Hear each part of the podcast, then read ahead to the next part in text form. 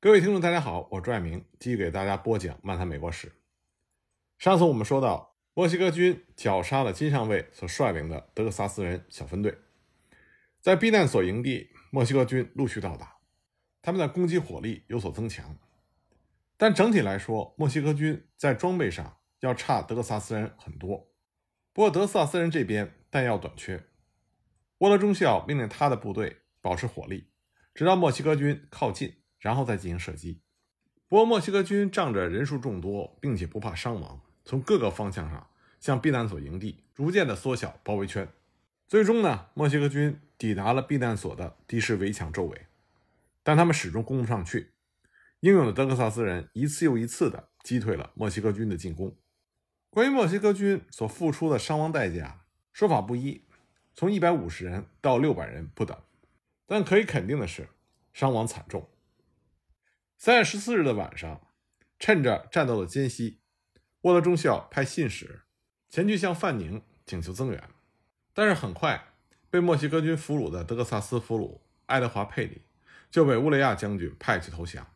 他告诉沃德，沃德派出的信使和范宁派来的信使都被乌雷亚拦截了。避难所的德克萨斯军队已经走投无路了。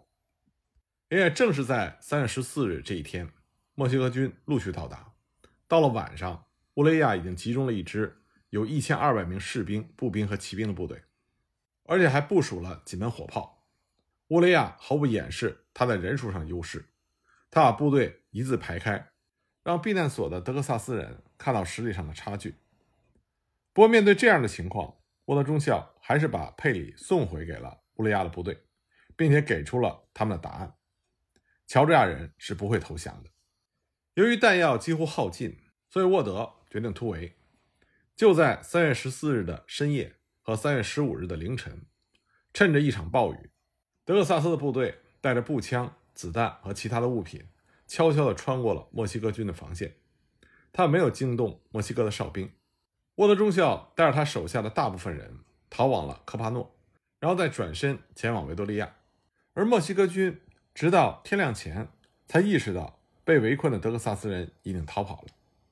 尽管乌雷亚下令要保证留在营地的德克萨斯伤员的生命安全，但最终一些底层的墨西哥士兵还是将这些伤员杀死了。不过，躲避在避难所里的那些美国移民家庭倒是安然无恙地返回了家园。为了避开墨西哥骑兵的追杀，沃德和他的手下被迫在小溪、沼泽地和茂密的灌木丛中穿行。他每天都要在。其屯深的水中涉水数个小时，而且这个时候属于三月下旬，当地的天气经常下雨，晚上极其寒冷，士兵们被迫在树上休息和睡觉。他们吃所有他们能找到的东西，但是因为他们对地形不熟悉，所以很多人最终迷路了。而这些迷路的人纷纷被墨西哥军找到并且抓捕。在维多利亚，他们也没有时间休息，因为那里已经被乌雷亚的军队占领了。在和乌利亚的骑兵发生了短暂的小规模冲突之后，沃德中校这批人被迫分散，最终只有十人逃脱了，其余的人都被乌利亚的部队包围，并且最终俘虏。沃德中校和他大部分的手下都被带回了维多利亚，而一名得意的墨西哥军官胡安·何塞·霍尔辛格拯救了其中的二十六个人，将他们征召为乌利亚的劳工，而剩下的人在三月二十五号之前。被送往了格里亚德，加入被俘虏的范宁的手下。两天之后，他们被告知，他们将向德克萨斯的海岸进军，并且最终获得自由。可事实却是，当他们行进到距离他们以前的堡垒一英里的地方的时候，被圣安娜将军的直接命令全部枪杀。沃德中校率领的这支部队，包括沃德中校在内的五十五人，最终被处决。避难所之战对于格里亚德大屠杀的发生是至关重要的。首先，范宁就不应该派部队去帮助避难所美国移民家庭的撤离，因为根据后来的情况来看，墨西哥军对这些美国移民家庭并没有很大的敌意。范宁这个时候最需要做的是率领德克萨斯部队迅速的避开占有兵力优势的乌雷亚部队的进攻，可是范宁却因为对避难所的援救而耽误了时间，而金上尉故意不服从沃德中校的命令。而擅自出击，同时沃德中校为了等待金上尉，迟迟没有撤出避难所，这就进一步耽搁了范宁做出正确决定的时间，从而造成了最后的惨剧。不过，沃德中校和他率领的乔治亚人的部队，他们最后的表现也是非常英勇的。首先，他们成功的突围，并且撤出了避难所，而且用七天的时间，穿过了众多的河流、沼泽和河口。这被后世的军事家认为这是非常令人钦佩的军事成就，而且在撤退的过程中，他们很大程度上保持了部队的完整性。要知道，他们弹药缺乏，衣着简陋，缺乏足够的食物，但他们仍然可以作为一个完整的军事单位进行作战，这显示出他们这支部队凝聚力的强大。而且在撤退的路上，他们多次击退了墨西哥骑兵部队的进攻。他们最后一次和墨西哥军队的战斗。使用了最后的弹药、刺刀和步枪，甚至用棍棒击退了墨西哥军的袭击。在这种情况下，乌雷亚才提出了投降的条件。本来沃德中校不想投降，他认为他仍然可以率领他的部下再次到达树林和沼泽，并继续行军。可是这支部队是一个志愿部队，沃德中校不可能一个人做出决定，因此就进行了投票。投票的结果是接受墨西哥军的条件。而这个决定也造成了其中大部分人最终的死亡。实际上，早在1836年3月11日，休斯顿将军就已经命令范宁放弃格里亚德，撤退到维多利亚附近的巴拉卢佩河。可是，范宁他已经将他的大部分马车和他手下最英勇善战的沃德中校送到了避难所，而且他没有骑兵，所以他犹豫了。他派出信使催促沃德中校回兵。但大部分都被乌雷亚的骑兵所拦截。范宁希望撤退到维多利亚，但他害怕在路上被墨西哥军围攻，所以他犹豫了好几天。而与此同时，乌雷亚派出了骑兵包围并且孤立了格里亚德。范宁的犹豫不决让乌雷亚有足够的时间等待其他墨西哥军的到来。最终，这个地区的墨西哥军队总数达到了一千五百人。三月十八日，乌雷亚的先遣侦察兵已经探明了。格里亚德范宁部队的虚实。三月十九日的早上，范宁终于决定从格里亚德撤退。可这个时候已经晚了，他的部队刚刚撤离他们的堡垒，仅六英里，也就是十公里的距离，就被墨西哥军在开阔的草原上追上。德克萨斯人在距离克莱特西的树林不到一英里的地方被墨西哥军团团围住。乌雷亚率领的都是骑兵部队，经过几个小时的战斗。墨西哥人估计有两百人伤亡，德克萨斯人九人死亡，约六十人受伤。战斗在天黑的时候停止。范宁本来可以率领大部队冲出包围圈，但他拒绝放弃伤员。到了第二天早上，范宁看到围困他的墨西哥军又有新的增援部队到来，而且还增添了三门大炮。范宁同意投降，但他不知道的是，圣安娜将军已经下令处决所有的叛乱分子。德克萨斯这些俘虏们被带回了格里亚德，并且被关押在城堡里。每个人都相信他们将在几周内被释放。可乌利亚这个时候已经知道了这些囚犯们可能的命运，所以他离开了格里亚德，把指挥权交给了他的副手。同时呢，他写信给圣安娜将军，请求宽大处理德克萨斯人。乌利亚在他的日记里写道：“他希望在不损害他个人责任的情况下，尽可能的逃避这些命令。”这也是为什么乌雷亚会离开格里亚德，把指挥权交给他的副手，因为他不想双手沾满了俘虏的鲜血。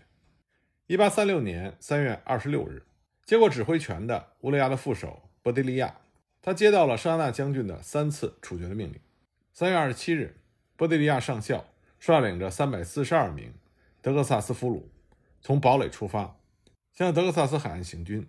俘虏们分成三个纵队。一旦纵队到达他们选择的位置，墨西哥士兵就会在俘虏纵队的两侧形成两个纵列。德克萨斯人随后被近距离射伤，受伤和垂死的人随后被用长矛刺死。那些在最初的骑射中幸存下来的人，则被墨西哥骑兵击倒。而在之前的作战中受伤的范宁的手下，因为行动不便留在城堡里，他们也被枪杀或者被用刺刀刺死。范宁上校是最后一个被处决的，他目睹了他的部下们被屠杀。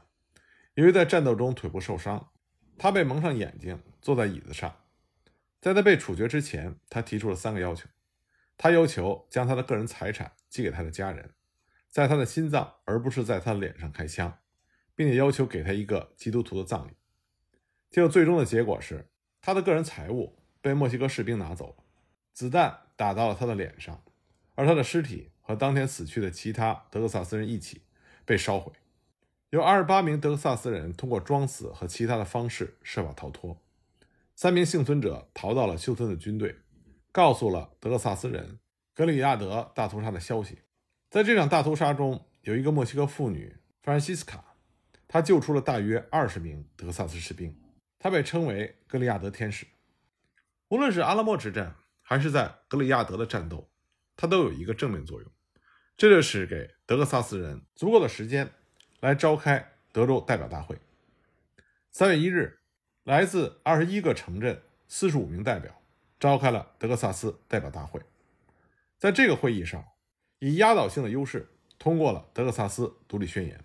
而当阿拉莫之战失利的消息传到这个大会的时候，休斯顿立刻动身去负责指挥德克萨斯军。他已经是德克萨斯州所有正规军、志愿军和民兵部队的总司令。在接下来的十天，大会的代表们为德克萨斯共和国。起草了一部宪法，这个宪法的部分内容是从美国宪法中逐字复制的。新国家政府的结构也和美国极为相似，两院制的立法机构，一个行政长官和一个最高法院。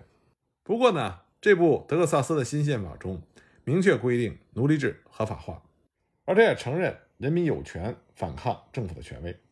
在通过了宪法之后，代表们又选举了临时官员来治理国家。紧接着，临时政府的领导人伯内特。宣布将政府移往哈里斯堡。三月十一日，施安纳将军又派出了一组增援部队，加入到乌雷亚的部队中，命令乌雷亚所指挥的部队前往布拉索里亚。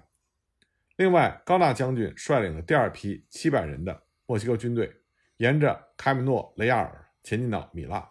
第三支部队是塞斯马将军率领七百人，前往圣费里佩。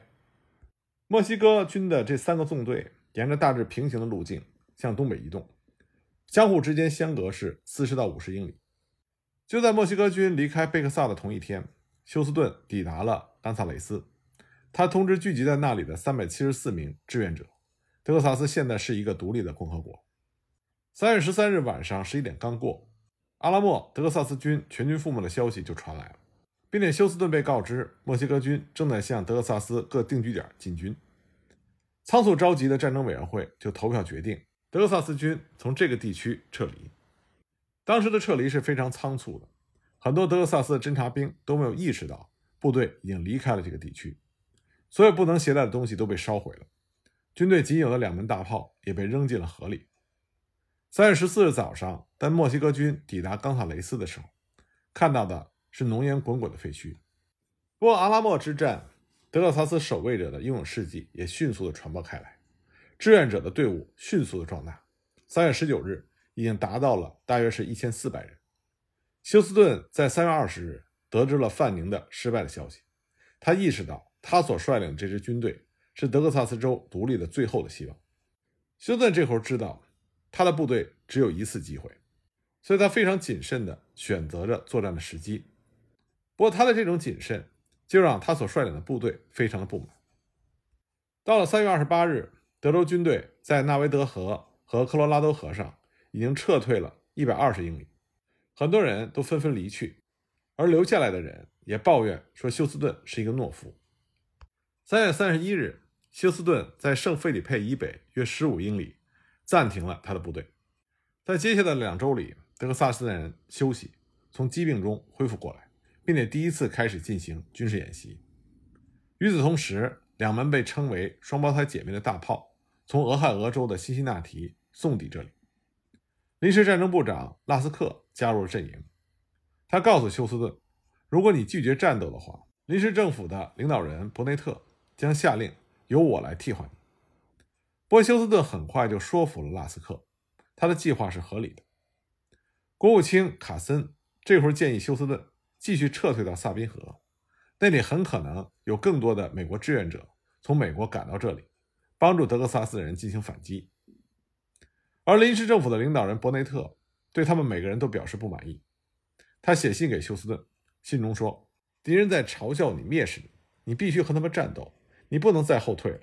国家希望你战斗，只有你这么做的时候，国家才会被拯救。”与此同时，在休斯顿的营地里，投诉变得非常的强烈，以至于休斯顿张贴了告示：任何试图篡夺他职位的人都将受到军事法庭的审判，并被枪决。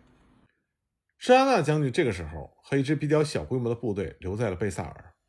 当他接到墨西哥代理总统去世的消息，他已经在认真的考虑返回墨西哥城，巩固自己的地位，但他又害怕自己离去之后，乌雷亚将军所获得的巨大胜利。会成为挑战他权威的政治对手，因此他犹豫不决。三月二十九日，沙纳将军离开，加入了塞斯马的部队。他们向着德克萨斯的临时政府所在地进军。四月十四日，沙纳率领的部队占领了德克萨斯的临时政府所在地。伯内特和其他的政府官员在墨西哥军抵达之前几个小时就仓皇的撤离。这个时候，沙纳将军相信德克萨斯的叛乱。正处于最后的垂死挣扎中，德州政府已经被迫离开了他们的所在地，无法和军队取得联系，而德克萨斯军队也一味的退却，对战斗毫无兴趣。他决定阻止德克萨斯军队的撤退，决定性的结束战争。沙纳将军的这种盲目的自信，再加上休斯顿的一味的示弱，终于让休斯顿抓住了最后的战机。这就是决定德克萨斯命运的圣哈辛托战役。关于这场战役的具体情况，我们下一集再继续给大家播讲。